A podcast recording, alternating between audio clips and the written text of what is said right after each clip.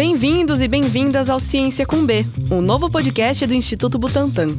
Muito além do mesmo formato de sempre, esse é um espaço de conversas e ideias.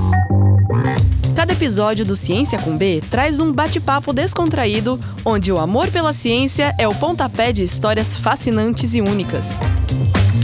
Esse é o terceiro episódio da primeira temporada. Se você não ouviu o primeiro episódio de estreia com o Dr. Drauzio Varela batendo um papo com o diretor do Instituto Butantan, Esper Calas, ou a conversa descontraída entre Zeca Camargo e Gustavo Mendes no segundo episódio, já coloca ele na fila para ouvir depois, tá imperdível. Não se esqueça também de assinar esse podcast no seu agregador favorito e seguir o Butantan em todas as plataformas no arroba Butantan Oficial. Acesse o nosso site butantan.gov.br. Assim você não perde nenhum episódio novo e ainda fica por dentro de todas as produções do Butantan. Para bater um papo descontraído sobre as suas experiências, convidamos para esse episódio a Fernanda Bolos, diretora médica e de estudos clínicos do Butantan, e Esther Sabino, imunologista e pesquisadora que se tornou conhecida pelo sequenciamento do genoma do novo coronavírus. Essa conversa aconteceu em outubro de 2023, na nossa biblioteca centenária, é, não sei se você sabe, mas eu fui, eu fui uma das primeiras voluntárias da vacina de dengue. Jura? Tem uma foto até muito engraçada, assim. Do... Agora o vice-presidente geral da Alckmin olhando meu braço. Foi você a pessoa daquela foto? Fernanda e Esther falam de pesquisa, saúde e da importância da mulher na ciência. Esther, boa tarde. Boa tarde. Eu sou Fernanda Bolos. Hoje eu estou uh, como diretora médica no Instituto Butantan, então liderando a parte dos estudos clínicos. Eu sou médica, neurologista e nos últimos 15 anos com uma carreira em pesquisa clínica, onde eu saí da assistência clínica para trabalhar em estudos clínicos. É um prazer tê-la aqui hoje no Butantan. Muito bem-vinda. Muito obrigada, é um prazer estar aqui. O Butantan está no meu coração. Eu nasci em São Paulo e sempre vim para cá é, vários passeios, é, um, é um lugar meio central na nossa memória afetiva. Eu sou médica e, e, eu fiz, na verdade, pediatria na minha formação, mas eu quis fazer pesquisa, logo em seguida fui para o Instituto Adolfo Lutz, eu fiz o meu... Aí ainda eu trabalhava de pediatra nessa época, fui para os Estados Unidos quando eu aprendi as técnicas de biologia molecular, e depois, quando eu voltei, como é que lá eu tinha ficado num banco de sangue, surgiu a oportunidade de eu trabalhar na Fundação Pro Sangue e eu trabalhei lá durante um período é, de quase, quase uns 15 anos, né? E depois disso eu fui ser professora da, da USP e lá eu fui diretora do Instituto de Medicina Tropical e hoje eu sou professora do Departamento de Patologia e também sou professora da Universidade de São Caetano do Sul, que dá essa visão um pouco da saúde numa cidade que eu achei muito interessante ter essa complementação dos, dos dois, da área central, do Hospital das Clínicas e também ter uma visão mais, mais próxima do SUS. Então vamos conversa, começar essa conversa do começo, né? Pelo início. Então a gente tem em comum também esse histórico de ser filhas de médicos, você até neta, né, de médicos. E, e esse histórico familiar, isso influenciou na sua escolha de carreira, você sempre quis ser médica ou até mais além? Você já queria ser cientista ou essa foi uma coisa que a vida foi te levando por esse caminho? Então, eu, eu fiquei muito em dúvida de. Acho que a, a família de médicos influencia demais. Eu até estava em dúvida, eu queria fazer matemática e fiquei pensando, ah, mas aí eu vou ser professora. Não quero ser. Acabou matemática. sendo professora. aí acabei sendo professora. Mas, assim, fazer pesquisa, eu comecei a pensar bastante no último ano, mas naquele período é, a faculdade tinha pouquíssimas iniciativas de ciência. A faculdade teve um momento que ela realmente não, tá, não, não se fazia tanta pesquisa na faculdade de medicina como se fazia anos anteriores. Então, eu não tinha muito contato. Mas eu resolvi que eu queria fazer, mas eu achava que eu tinha que pelo menos fazer uma residência. Então, por isso que eu fiz pediatria, já pensando em fazer pesquisa. Mas foi uma coisa assim que, de estudar, falei, não, eu queria continuar. Algumas coisas que eu li na época de cientista, falei, não, eu quero fazer isso. Mas era uma época mais difícil, a ciência era muito mais complicada do que agora. E para você? Bom, é, tem a influência da família também, eu sempre quis ser médica. mas eu nunca imaginei-me numa carreira de ciência, né? Então, até mesmo, mesmo no, na minha formação médica também, eu acho que a gente não tinha nada de pesquisa na formação. Hoje eu acho também que isso mudou bastante. Eu ah, me formei médica sem entender como um medicamento ou uma vacina é desenvolvido e chega, né? Então eu não sabia o que era uma pesquisa clínica, um estudo pré-clínico e nada disso. E foi durante a residência que eu fiz na, na Unifesp, na Escola Paulista de Medicina. É, eu fiz neurologia, estava na residência de neurologia, depois numa pós em esclerose múltipla e neuroimunologia, eu comecei a ser subinvestigadora de estudos na Escola Paulista de Medicina, no desenvolvimento de novas drogas. E aí que esse novo mundo de pesquisa clínica, né, porque eu nunca fiz bancada, se abriu para mim. E, e, eu amei, me apaixonei imediatamente. E aos poucos fui fazendo uma migração de carreira para ir trabalhar com pesquisa. Então, fiz uma migração inicial para multinacionais, então trabalhei na Pfizer por cinco anos, depois fiquei dez anos na Novartis, desses dez anos na Novartis fiquei um tempo fora também, é, fazendo pesquisa clínica nos Estados Unidos, e voltei para o Brasil faz quatro anos, e aí depois de um tempinho vim para fazer a pesquisa clínica aqui no Instituto Butantan. Então, apesar dessa questão da medicina tá forte, liderada pela família, a questão da ciência foi casual. Eu não desejava, eu aprendi que existia e aí me apaixonei. Eu acho que em um determinado momento abriu muitos estudos clínicos, né? Foi formado, então, mesmo que fosse uma quase prestar serviços para a indústria, treinou muita gente. Não sei se essa é essa e aí colocou, é, fez o Brasil entrar na, na, na, área de pesquisa clínica que eu não me lembro na minha época de residência de nenhum estudo clínico.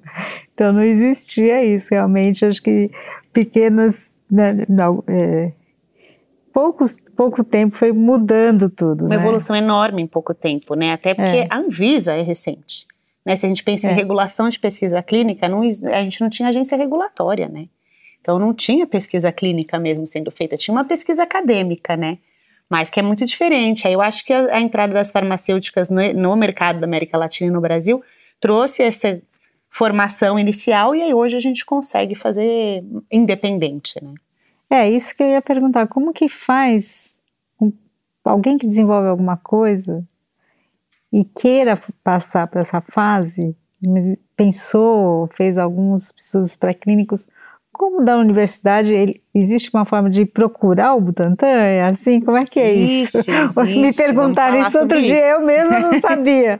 Até foi, achei interessante, um amigo meu mostrou todos os dados, falei, nossa, é legal, preciso ir para próxima fase.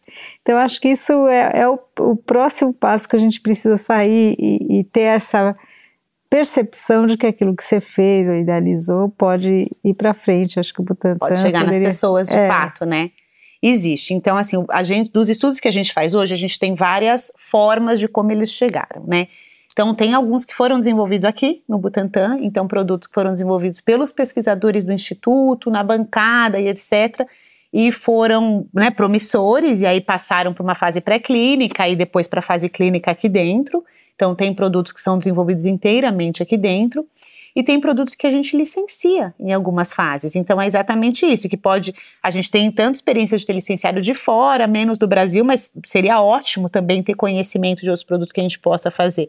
Então, que a gente olha um produto que chega, avalia os dados, faz toda a avaliação né, da qualidade daquele dado, se ele está pronto para ir para uma fase pré-clínica, para uma fase clínica, etc., e faz um licenciamento é, e, e, faz essa produção inteira de estudos pré-clínicos, né, se necessário, ou de estudos clínicos aqui, em todas as fases de desenvolvimento.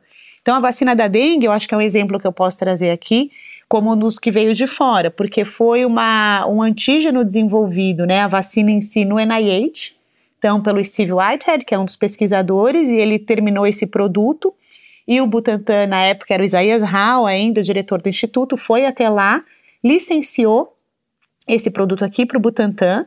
E aí, aqui dentro, uma investigadora aqui do Butantan, Neuza Galindo, produziu a vacina a partir daquele, né, daquele antígeno licenciado e todas as fases foram feitas aqui dentro. Então, fase 1, 2 e agora a gente está terminando a fase 3 de desenvolvimento da, da vacina da dengue foram feitas aqui. Então, um exemplo de um produto que foi desenvolvido lá, lá fora, já tinha até pré-clínico, e a gente olhou e licenciou e trouxe. E o Butantan tem os direitos de comercialização dessa vacina no país. E a gente tem exemplos de produtos que vieram daqui, da bancada daqui também, que, que são super importantes. É, não sei se você sabe, mas eu fui, eu fui uma das primeiras voluntárias da vacina de dengue. Jura? Tem uma foto até muito engraçada, assim, do, do, do Agora o vice-presidente geral da Alckmin olhando meu braço. Foi você a pessoa daquela foto? Tem, tá, tá, na, tá na mídia. É bem. Foi eu e meu filho, nós fomos voluntários, o ESP estava é, no centro lá, da HC, o ESP lá no, no, no, primeiro dia. Então é uma vacina que a gente está torcendo por ela. Também estamos. Ela já é promissora, né? Já tem um, fase, um estudo de dois anos com 79,6% é, de Vai ser muito importante, acho que sem dúvida, assim, vai mudar um pouco a história do controle. Está muito difícil controlar a dengue e sem um método como a vacina vai ser muito difícil a gente controlar essa doença. É, é só o controle vetorial não, não é o, não vai resolver. Não é o suficiente, né? E, e, entrando um pouco nessa seara da dengue, até pulando algumas etapas, depois a gente pode retomar. É, você também trabalhou com vírus, com arboviroses, né, em sequenciamento antes do Covid, que eu acho que teve uma visibilidade muito maior, até pelo uhum. contexto da pandemia. Teve um trabalho seu em sequenciar outros vírus? Ou como que isso chegou para você? Então, o primeiro trabalho que eu fiz com dengue, na verdade eu ainda estava na Fundação Pro Sangue, foi um trabalho para entender qual a taxa de transmissão de dengue por transfusão sanguínea. E foi aí que eu entrei na área de arbovirose. E é um trabalho super difícil de fazer, porque você não sabe aonde vai acontecer uma, uma epidemia. Então, como é que você vai preparar para. Acho que provavelmente todas as vacinas têm esse problema com arbovírus, você sabe onde fazer. Mas só que naquele momento a gente tinha recebido o recurso, o dengue 4 tinha acabado de entrar no Brasil, então mais ou menos a gente sabia que ia ter uma grande epidemia e foi o que aconteceu. Foi aí que a gente fez alguns sequenciamentos de dengue e eu entrei em contato com o pessoal de Oxford e a gente estava analisando os dados quando começou a epidemia de Zika. E a epidemia de Zika forçou todo mundo, tiveram recursos e a gente entrou dentro de um grande estudo com a Universidade de Oxford, Universidade de Birmingham, foi quando eu conheci essa nova metodologia de sequenciamento, que é a nanopor, que tinha sido usado na epidemia de ebola. Então, eles estavam interessados em testar, e aí foi que a gente aprendeu, e aos poucos começamos a trabalhar para é, melhorar ou tentar cada vez mais diminuir o custo da, do sequenciamento.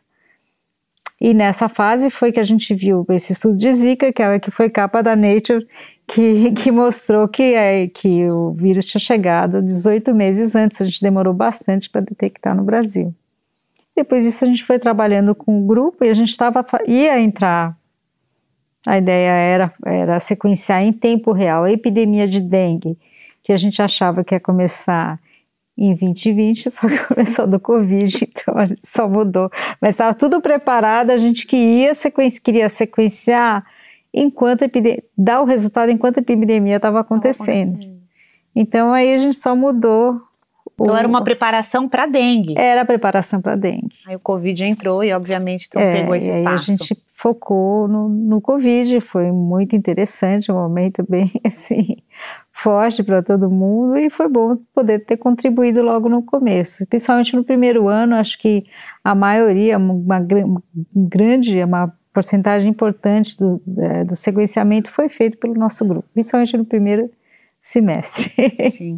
Sim, que foi fundamental até para a é. gente aprender, até para as vacinas que surgiram depois, né? Para a gente poder fazer os desenvolvimentos, aquilo É, para as pessoas como é, conseguir entender como estava evoluindo o vírus, né? claro. né? Acho que foi importante por isso. E ela já, já esse sequenciamento do COVID, né, do SARS-CoV-2 já foi feito nessa metodologia que você falou de uma tentativa sim. de eh, baratear, diminuir os ah, custos, sim, já foi possível? Na época do Zika era quase 500 dólares cada cada teste. Quando a gente começou já estava em 30 por aí cada amostra, quando a gente começou em em janeiro de 2020. Então, teve todo um trabalho, foram uns três anos tentando diminuir, lógico, a, a própria indústria. A Nanopor melhorou alguns aspectos, a gente foi validando o protocolo dentro daquele, daquelas possibilidades para tentar baixar o custo. É, foi uma contribuição maravilhosa. Obrigada por ter se dedicado a isso num momento que todos nós precisamos tanto, né? Foi ainda precisamos, mas foi um, um pico, né? Não, não, não sumiu. E, e, essa questão do coronavírus, como você vê hoje, né? A não é mais uma pandemia, já não tem mais o estado de emergência decretado, mas a gente vê novas variantes entrando, a gente vê novos picos, né, que oscilam. Como você vê o futuro desse vírus nesse contexto? Então, como a imunidade ela não é duradoura, a ideia, pelo menos eu acho que vai acontecer exatamente como os outros coronavírus, que você tem infecções repetidas, cada vez mais assintomáticas, provavelmente, a não ser que ele consiga mudar tanto que, que escape totalmente a, a resposta imune que a gente tem contra ele hoje. Né? Então, eu acho que a tendência é continuar tendo esses ciclos como são os outros coronavírus. É que os outros é praticamente assintomático e por isso a gente não sabe, percebe. Né? A gente nem sabe. Agora, se conseguir fazer alguma coisa que aumente essa imunidade, talvez aí uma vacinação uma virar uma vacinação sazonal, como a de gripe, eventualmente com cepas atualizadas? Provavelmente, mas também vai depender um pouco da gente entender o impacto da doença na população depois de muitas vacinações. Sim. Né? E qual como, influenza. Você não vacina todo mundo, você vacina as Faz pessoas com risco, risco né? maior. Né? Então, eu acho que isso tá, a gente ainda tem que avaliar, né? Entender melhor a taxa, quantas pessoas estão realmente ficando muito doentes com a cepa atual, entendeu? Tem, eu acho que é meio por aí, não adianta. Não, é tudo uma avaliação de custo-efetividade é, da intervenção exatamente. também, né? O quanto vale vacinar uma parcela ou a população inteira para quantas pessoas estão de fato adoecendo com aquilo, né? É, que o vírus vai circular. Não vai, é, do jeito como, a não ser que a gente tivesse uma vacina que controlasse a infecção, o que talvez não seja tão simples assim. Afinal, a HIV tem 40 anos e a gente não conseguiu fazer uma vacina nem fazer para diminuir o foco. Então, não, é assim, acho que já foi uma grande coisa ter conseguido essa vacina em tão curto, num espaço de tempo tão curto que realmente diminuiu a mortalidade, foi responsável pela diminuição da, é, drástica no, no, no segundo ano. Isso, isso foi incrível. E você vê outras coisas positivas que a pandemia trouxe? Porque esse é um ponto, né? Quando começou, eu falei, gente, vamos torcer para ser um vírus que a gente consiga produzir uma vacina, porque tem HIV, que são décadas de tentativa, vírus sincicial respiratório, que agora tem uma vacina pegando aprovação, mas foram também décadas para chegar nesse ponto. Então, esse é um, é, eu acho que onde a gente chegou e onde a gente se destacou em desenvolvimento clínico, em rapidez para aprovação de vacina, e até em plataformas novas como a de RNA mensageiro, que ficou tão, sendo tão utilizada e, e, e ficou, né? É uma coisa que a gente vai continuar utilizando. Você vê algum outro benefício para a ciência que a gente teve com, a, com, com essa pandemia de coronavírus? Eu acho que tiveram, assim, trabalhos, eu acho que aumentou muito a colaboração em todas as áreas de ciência. Eu conheci muita gente que eu não conhecia e não ia conhecer se não fosse se essa coisa de você poder trabalhar com pessoas de outras áreas, então e no mundo inteiro. E eu acho que a gente ficou mais mais bem preparado para um próximo, uma próxima epidemia. Acho que tem muita coisa que a gente precisa fazer, aproveitar o que aconteceu para pensar e desenvolver formas melhores de detectar o início de uma epidemia, acho que isso é fundamental. E também conseguir definir melhor quando, no momento de uma epidemia, o que está acontecendo. Se a gente olha a dengue, a gente nem sabe. Por exemplo, hoje, nós estamos em, em outubro. Os lugares onde vão ter a epidemia de dengue no ano que vem, então o vírus está começando a expandir agora. Mas a gente não consegue saber ainda, com tudo, onde vão ser essas epidemias. As cidades, exatamente, você não sabe qual a melhor forma de, de, de, de controlar, é, quais das iniciativas são mais efetivas. As pessoas fazem sempre a mesma coisa em todos os lugares, você não consegue e você não consegue dizer onde, onde vai ter epidemia. Eu fico imaginando sei lá, o secretário de saúde de uma cidade, se ele tem que comprar soro fisiológico, qualquer coisa, as marcas, ou o que te precisar, ele não consegue saber se ele vai precisar fazer isso para março. Não sabe. A gente não tem bons modelos e a gente não consegue saber onde vai ser exatamente o lugar da próxima é, do próximo surto. Né? E não é em todas as cidades e não é em todo o ano. Então, eu acho que isso está faltando. É, e por que, gente. que a gente não sabe? O que, que falta para a gente poder fazer isso? São mecanismos de vigilância? É investimento? Ou é algo que a gente ainda precisa desenvolver? Então, eu acho que a primeira coisa, assim, é uma conversa maior e, e estudar melhor. Esses dados raramente estão acessíveis para os ainda mais agora que você tem uma capacidade com inteligência artificial, novos métodos de você trabalhar isso, isso precisava estar na mão de muitos pesquisadores, trabalhando em paralelo. A falta de dados, apesar de eles estarem aí de forma que muitos alunos pudessem estudar, é uma das coisas que eu acho que limita a gente ter ideias novas, né? Sim, alguém, eu lembro de um aluno de acho que era engenheiro, querendo entender quais eram as melhores ferramentas, ele tinha dificuldade de, de demorava mais o dado do que inventar um modelo. E, e um modelo só não vai servir. Você vai ter que fazer muitos até você descobrir qual que realmente funciona. Então, o que falta mesmo é pesquisa na área de vigilância para que isso possa melhorar. É, e eu acho que se acontecer qualquer coisa como Zika, vai acontecer de novo, porque a gente não detecta um vírus que ande em paralelo com a dengue. Então, se, tiver, se ele está em pequena proporção, você não vai perceber que ele está espalhando, você só vai perceber depois. Então, eu acho que isso a gente ainda não tem uma, uma boa visão que a gente precisa melhorar. Isso aí. Isso é fundamental mesmo. E você comentou da pandemia, dessa, de um dos pontos positivos, né?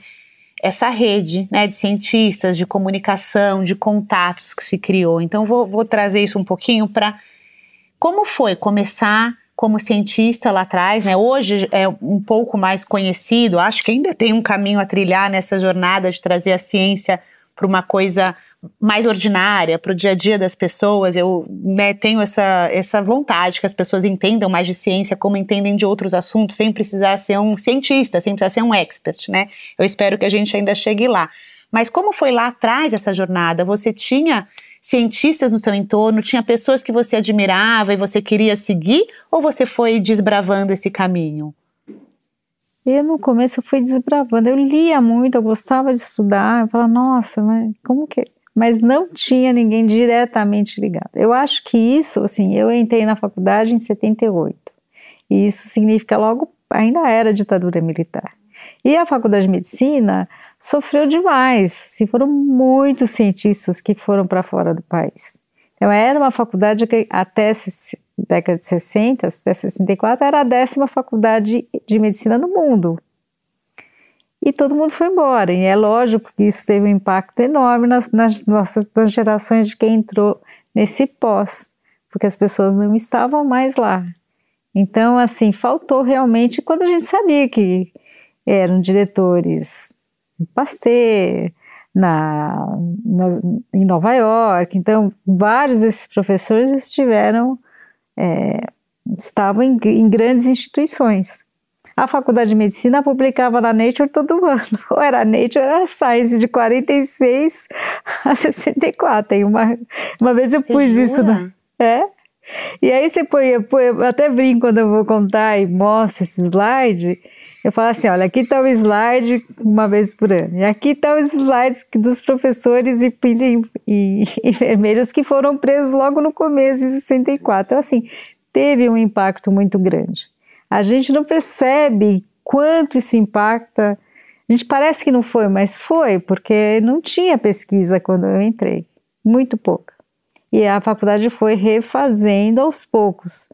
Então eu fiquei contente de ver como a faculdade de medicina hoje tem gente que influencia na, na ciência, mas na época que eu entrei não era assim. Isso é imenso que você está falando. Eu não tinha nunca parado para pensar nessa dimensão é. da, da, né, do impacto negativo da ditadura militar e prendendo médicos, enfermeiras, cientistas e a debandada de talentos para fora do Brasil. Isso impacta gerações, né? Gerações. Porque aí você não sabe que aquilo existe.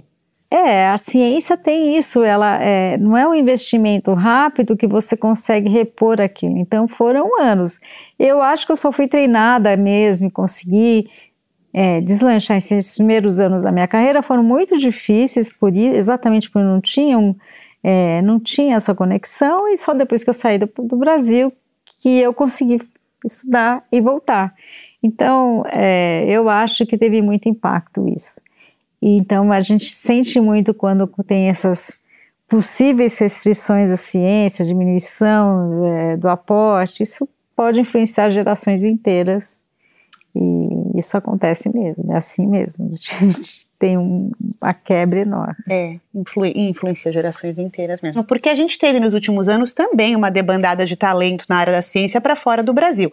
Porque é um corte de, de verba, de orçamento, de estímulo de, à pesquisa. Você acha que isso é algo que também a gente vai colher nas próximas gerações? Ou a gente já está numa sociedade em que a comunicação é mais aberta, né? Que a gente tem redes sociais, a gente tem a internet, onde a gente não depende tanto da presença física daquela pessoa ao nosso lado como era no momento em que você estava na faculdade? Não, eu acho que vai ter influência sim. Acho que as, é, as pós-graduações estão sentindo isso, o número de pessoas querendo ingressar em curso de pós diminuiu bastante, então isso vai é uma influência. E é assim, estava indo de um jeito e deu uma eu acho que o que a gente tem é uma, uma massa crítica maior que pode ser um pouco mais resiliente dessa, dessa constrição, dessa diminuição do, do apoio. Mas o país sempre vai sentir. Ciência é muito rápido. O que você deixou de fazer, você fica para trás. Perdeu, é. E você perde e tem que começar de novo. Então, uhum. eu acho que sim é um, algo que tem que ser pensado e, e, a gente tem que trazer isso na comunicação para que a ciência passe a ser a conversa das pessoas e não, não só os cientistas sintam isso, mas a população sinta essa falta. Olha, estão indo embora, olha, você está deixando de ter essas pessoas. É. Tem que ter o cuidado realmente do cientista de falar, de conversar, de a gente fazer programas que levem a ciência e facilite essa conversa. Acho que também a gente tem que pensar nas escolas, acho super importante o público infantil, essa coisa de você estar sempre explicando ciência nas escolas é fundamental. Legal, eu, eu, concordo muito com isso que você falou, porque eu acho que a ciência eu, eu, tem que ser uma coisa ordinária, tem que ser uma coisa que faça parte do dia a dia das pessoas, que elas saibam o que é, que elas sintam falta quando não tem, quando as pessoas estão saindo, quando aquela conversa não existe, né? Não deixar num lugar é, de uma coisa extraordinária, poucas pessoas fazem, poucas pessoas podem fazer, poucas pessoas sabem, porque é importante que as crianças ou as pessoas saibam que qualquer pessoa pode ser cientista, né? Eu acho que e, e, esse não é a forma hoje ainda como é visto, apesar de ter uma evolução, eu ainda acho que a ciência fica num lugar, meio fora, inatingível, é. assim, uma coisa, ah, faz ciência, né? Na própria pandemia, as pessoas falam, ah, ciência, vamos acreditar na ciência, como se fosse uma coisa extraordinária. E a ciência é. faz parte do dia a dia das pessoas, se você parar para mostrar, né? Para elas até compreenderem as idas e vindas, entender o discurso, entender que ninguém tem a verdade, que você pode falar uma hora uma coisa e depois se descobrir que aquilo não estava tão certo, que é exatamente isso a ciência, duvidar daquilo que você está achando e pensar que pode. Então eu acho que isso que seria super legal se as pessoas discutissem algumas coisas da ciência em vez daquele futebol. Ah, você viu? O Corinthians ganhou do São Paulo. Você parece para mim sempre a mesma conversa. Eu falo, puxa, por que, que as pessoas conseguem conversar toda semana de futebol? Para mim, Mas a gente tinha que fazer um jeito que ó, você viu só, eles Popularizar esse é, conhecimento, é, né? Uma bactéria nova que acontece tal coisa, podia ser assim. É.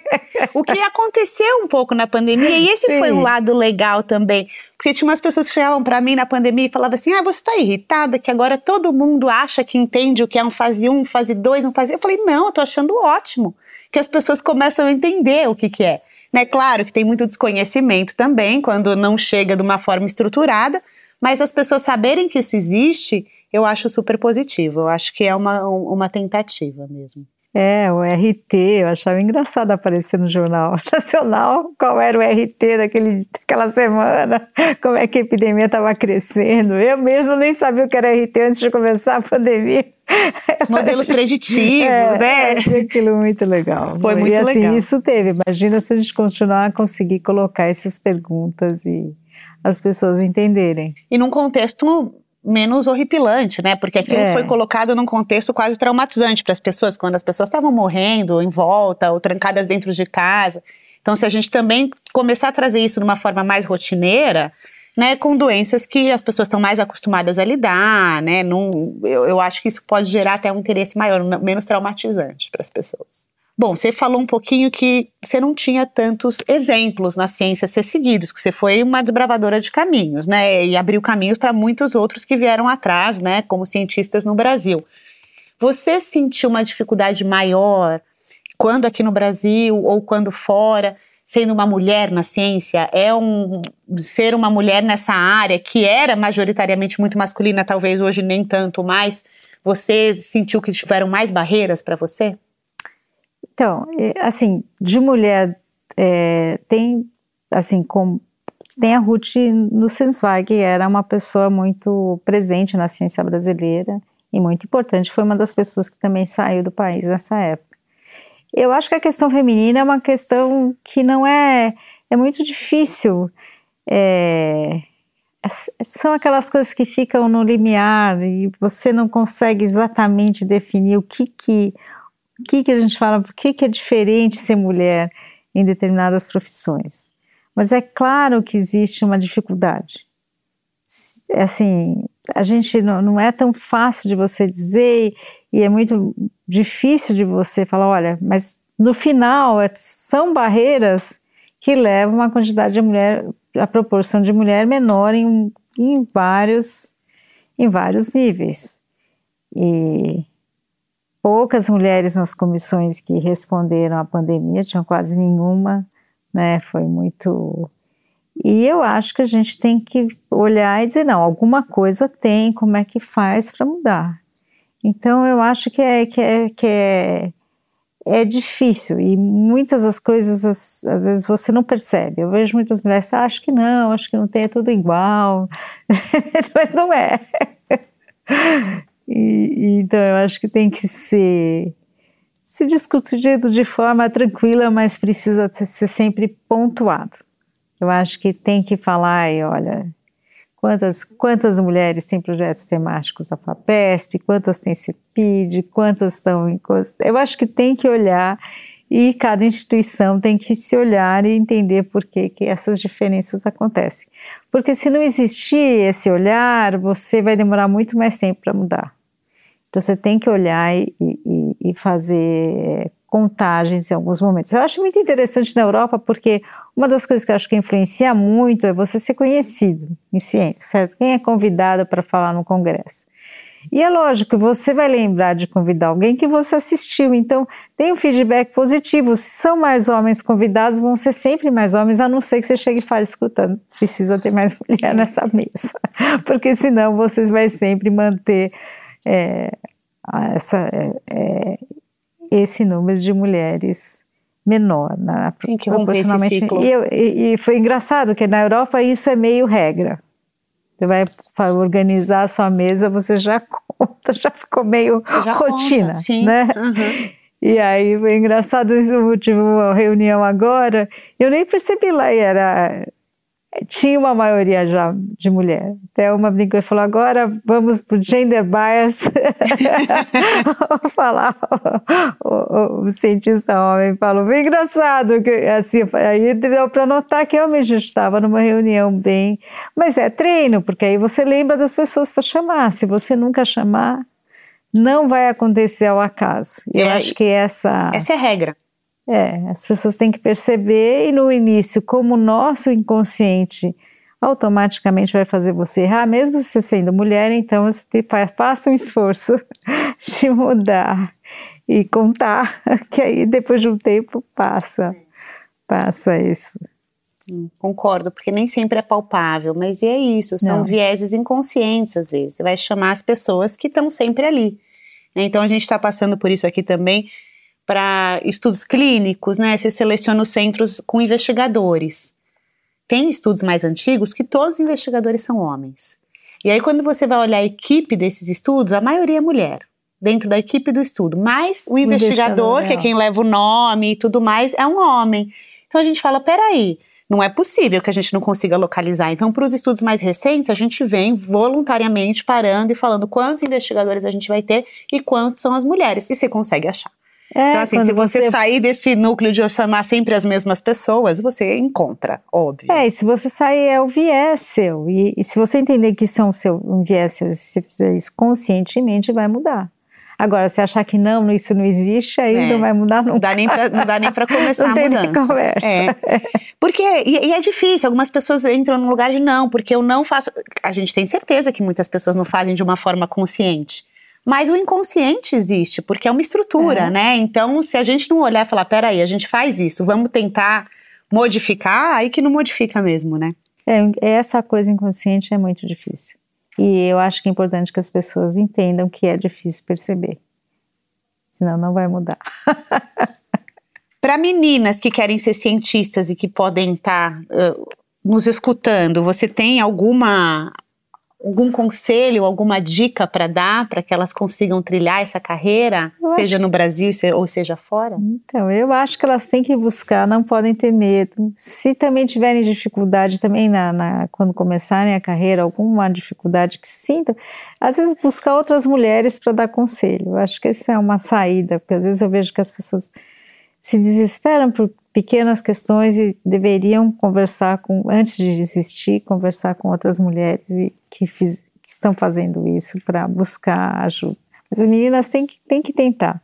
Eu vi um TED Talk que eu achei muito interessante, que era de uma bombeira. E ela falava assim: Olha, você vê esses brinquedos, é, é como que chama? Sobe, sabe esses, esses, que você vai subindo?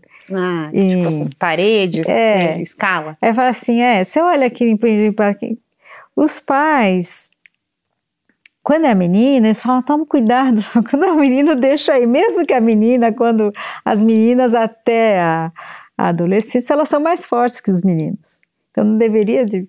Mas então coloca isso para que a mulher seja muito cuidadosa. Isso é um problema, às vezes, em ciência, porque em ciência você precisa arriscar. E a mulher tem mais medo de se arriscar. Você vê projetos que arriscam menos em mulher do que dos homens, porque é um treino, você se arrisca, os homens se arriscam mais. E é um treino de uma coisa que Então, eu acho que a gente precisa muita coisa, desde os brinquedos, o que dá, de como pensar. E ela era uma bombeira, eu falei, imagina, foi. Nossa, e assim, achei uma, uma, uma, visão muito interessante que tem uma aplicação para a ciência. Acho que em ciência a mulher tende a ter mais medo de ir atrás de projetos de grande porte, porque ela acha que não vai conseguir fazer. E eu acho importante que isso depois para treinar na iniciação científica e no mestrado e doutorado para as mulheres correrem atrás disso. Eu acho que é muito ter coragem, né? Porque às vezes é uma área. Hoje, mais a gente tem, e esperamos cada vez mais, tem referências, pessoas para quem essas meninas podem olhar e, e se sentir representadas, né? O que a gente fala de representatividade, que importa muito. Então, hoje a gente já tem algumas mulheres, ainda não são a maioria das, das pessoas com destaque na ciência, não vou nem dizer de cientistas, porque talvez de cientistas seja tenha uma equidade maior, mas em destaques ainda é uma maioria masculina, né? Quando a gente olha as grandes revistas, as publicações, mas que tem mulheres para se espelharem. E eu acho que, que a coragem e, e acreditar em si mesma e não ter medo de errar que como a Esther colocou aqui, talvez as mulheres tenham uma tendência a se arriscar menos, a, a, se arriscar menos e acho que também mais medo de errar.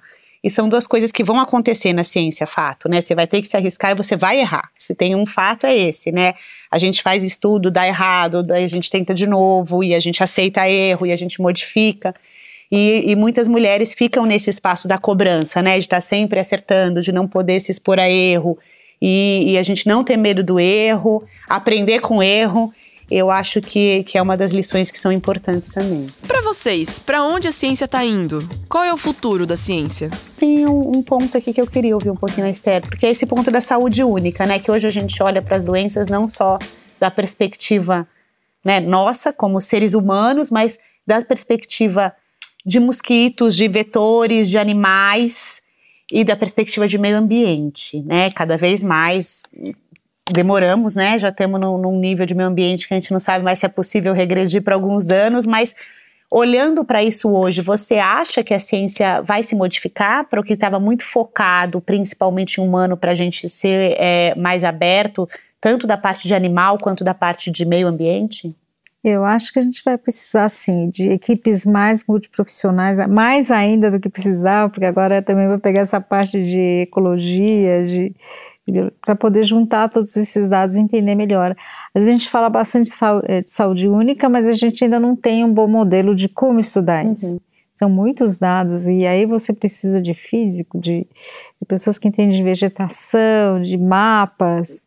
Então não é uma, uma ciência tão simples, é, vai ficar mais difícil ainda você integrar todo esse conhecimento num dado só, mas seguramente é, fica claro que você precisa entender tudo isso ao mesmo tempo. E o impacto é que cada que pesquisa está levando em cada uma dessas áreas também, é. né? Mas a gente não tem um modelo, eu, eu não, nunca vi pelo menos um modelo do, de que isso funcione tão bem. É, eu acho tá que a gente não sabe nem como estudar e, e assim, e, e, o que, na onde por, colocar o recurso. Então, vi grandes projetos, quero entender quais eram os micro-organismos presentes em animais, mas são projetos enormes que não acertaram até agora nenhuma pré de detectar alguma coisa que pudesse é, gerar. São projetos muito caros, então também entender qual a melhor forma da gente fazer ciência única ainda demora um tempo. Mas é, é super importante, vai ser por aí. Mas a gente ainda não sabe como fazer. a gente já tem uma dica maior quando a gente está trabalhando com, com vetores né, geneticamente, organismos geneticamente modificados, que a gente já sabe que a gente tem que olhar para algumas variáveis, mas ainda não é uma coisa do dia a dia. Né? Não. E é muito difícil saber, porque é tão assim, tão caótico, no sentido de que uma coisa aqui leva a outra, e várias modificações ao mesmo tempo, e é difícil entender até o que você tem que medir e sistematizar.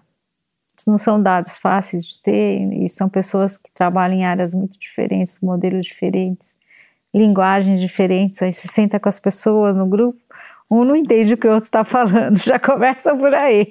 As linguagens dos cientistas de cada área são totalmente diferentes.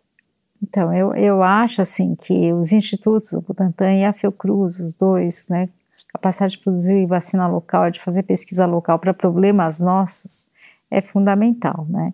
Então, você tem um lugar que você possa, é, que se preocupe em desenvolver isso até o final, fazer os estudos clínicos, e depois produzir, né, que isso também é importante, é, é, é a única forma de a gente poder controlar essas doenças. Quer dizer, o número de casos aumenta, o custo é enorme cada vez que a gente tem uma epidemia, acho que é um bilhão de reais que o Brasil perde com soma tudo, é um custo enorme cada grande a gente a única saída vão ser essas é, eu acho as vacinas então ter instituições voltadas e, com esse objetivo é fundamental. E chikungunya é uma doença terrível. Né? Nós estamos, o que aconteceu, o que está acontecendo aqui no Brasil são epidemias é, várias, não está tendo uma só, né? E com chance de ter maiores nos próximos anos, ainda várias regiões, como o estado de São Paulo, ainda não sofreram, então tem grande chance de, de entrar aqui no nosso estado. Então é fundamental, essas vacinas precisam sair logo para que a gente possa é, é, é, que a gente possa controlar essas doenças. Não tem como. É. E são é, assim é um, um, ponto que eu sempre trago assim que se a gente não estudar ninguém vai estudar, né? Eu digo a gente como você colocou, o Butantan, Fiocruz, os institutos nacionais, né? Porque as vacinas, as doenças que são tidas como doenças negligenciadas, a gente sabe por que, que elas são negligenciadas, né?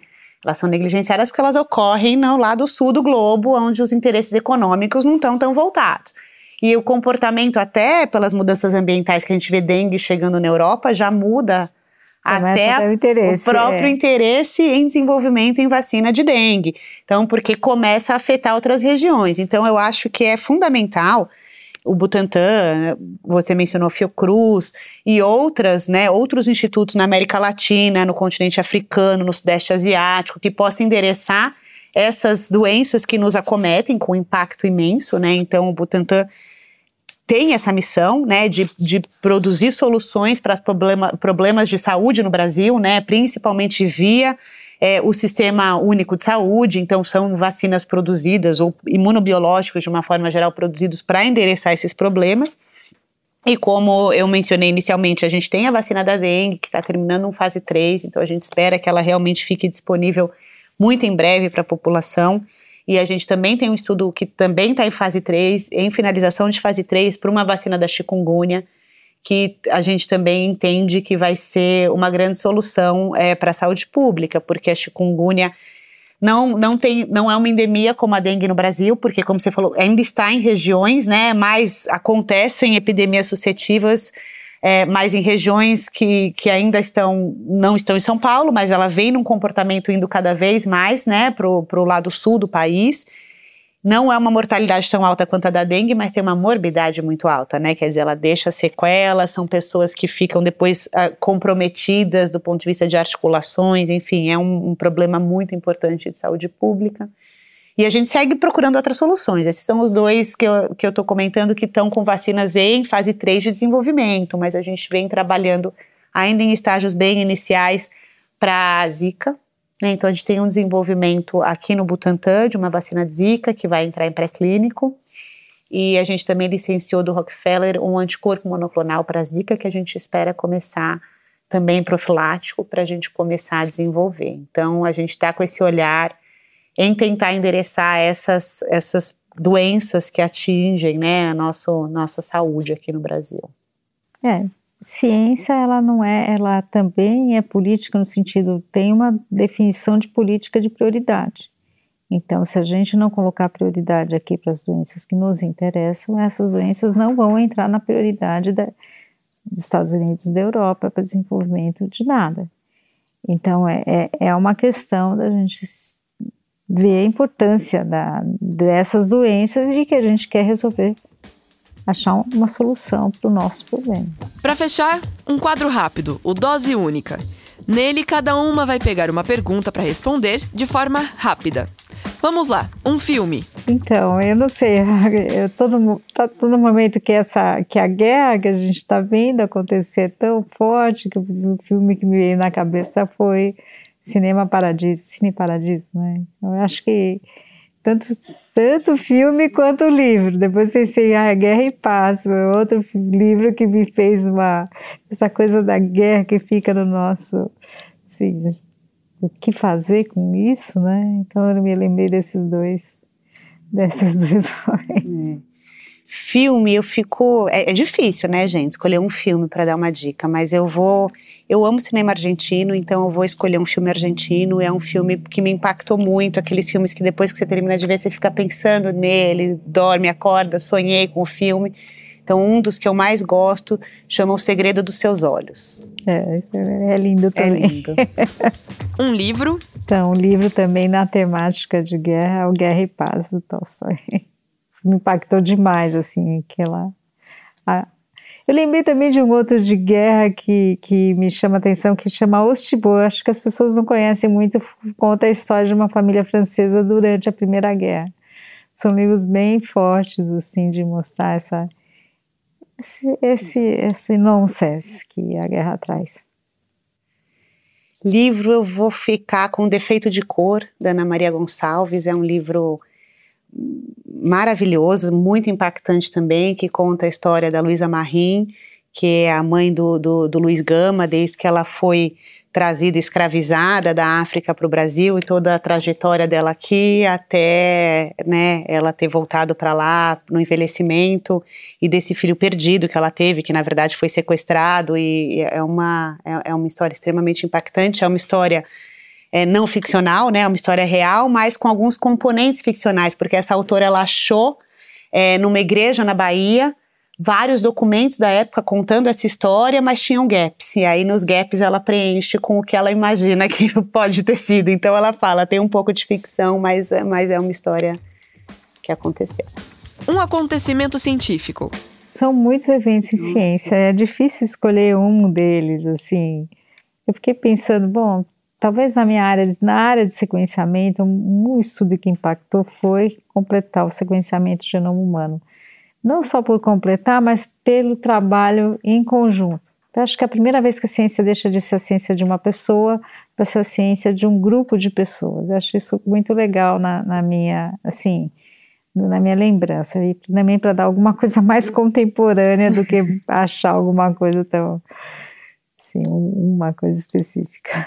É, porque eu também fiquei pensando em coisas mais antigas que foram transformadoras para a humanidade, mas também para trazer uma coisa mais contemporânea, e na minha área mais de pesquisa clínica, Eu acho que o desenvolvimento das terapias gênicas e terapias celulares é um, é um grande transformador, é um divisor de águas, que hoje a gente olha doenças né, causadas por um único gene que eram é, doenças progressivas, crônicas, que levavam inexoravelmente à morte, hoje elas podem ser até curadas com uma terapia de uso único que modifica, né, que faz uma transferência de um gene para dentro de um corpo, uma pessoa que começa a produzir aquela proteína e, e cura uma doença. Então, eu acho que é realmente uma, uma coisa recente, é novo, é uma inovação e que literalmente salvam vidas que historicamente eram perdidas. Uma personalidade na ciência. É de cientista, assim, de pensar, eu, eu, eu voltaria no nome da Ruth Nussensweig, ela e o Vitor, acho que tem uma coisa na faculdade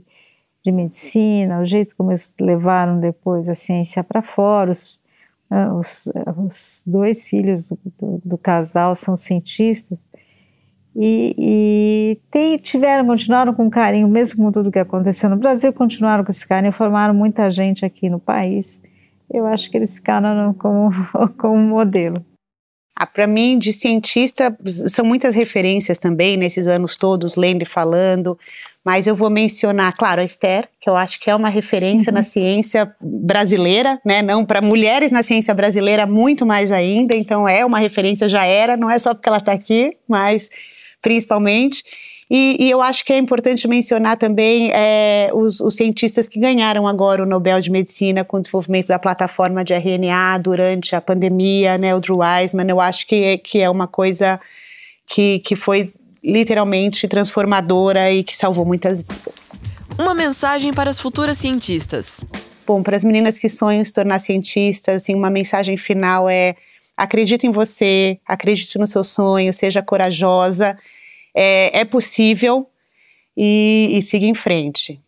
É, eu ia falar uma coisa muito parecida. Siga em frente, não é tão difícil quanto parece, hum. e acho que é só você gostar de estudar, você acaba achando o caminho. Precisa um pouco de resiliência, mas ela dá certo no final. Então, Esther, muito obrigada por essa conversa. É um prazer imenso ter você aqui no Butantan. Muito obrigada pelo convite. O Butantan está no meu coração, como eu falei. Eu vim até aula aqui nessa biblioteca, então é um prazer estar aqui de volta.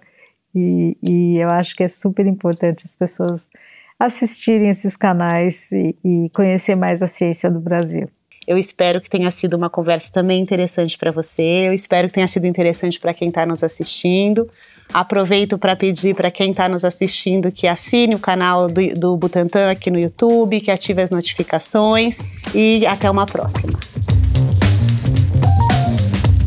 Esse foi o terceiro episódio da primeira temporada do novo podcast do Butantan Ciência com B. Esperamos vocês no próximo episódio e não esqueça de assinar o feed no seu agregador de podcasts favorito, deixar uma avaliação e compartilhar o episódio com pessoas queridas. Nos sigam também nas redes sociais em @butantanoficial e no nosso portal butantan.org.br. Esperamos vocês no próximo episódio. Até mais!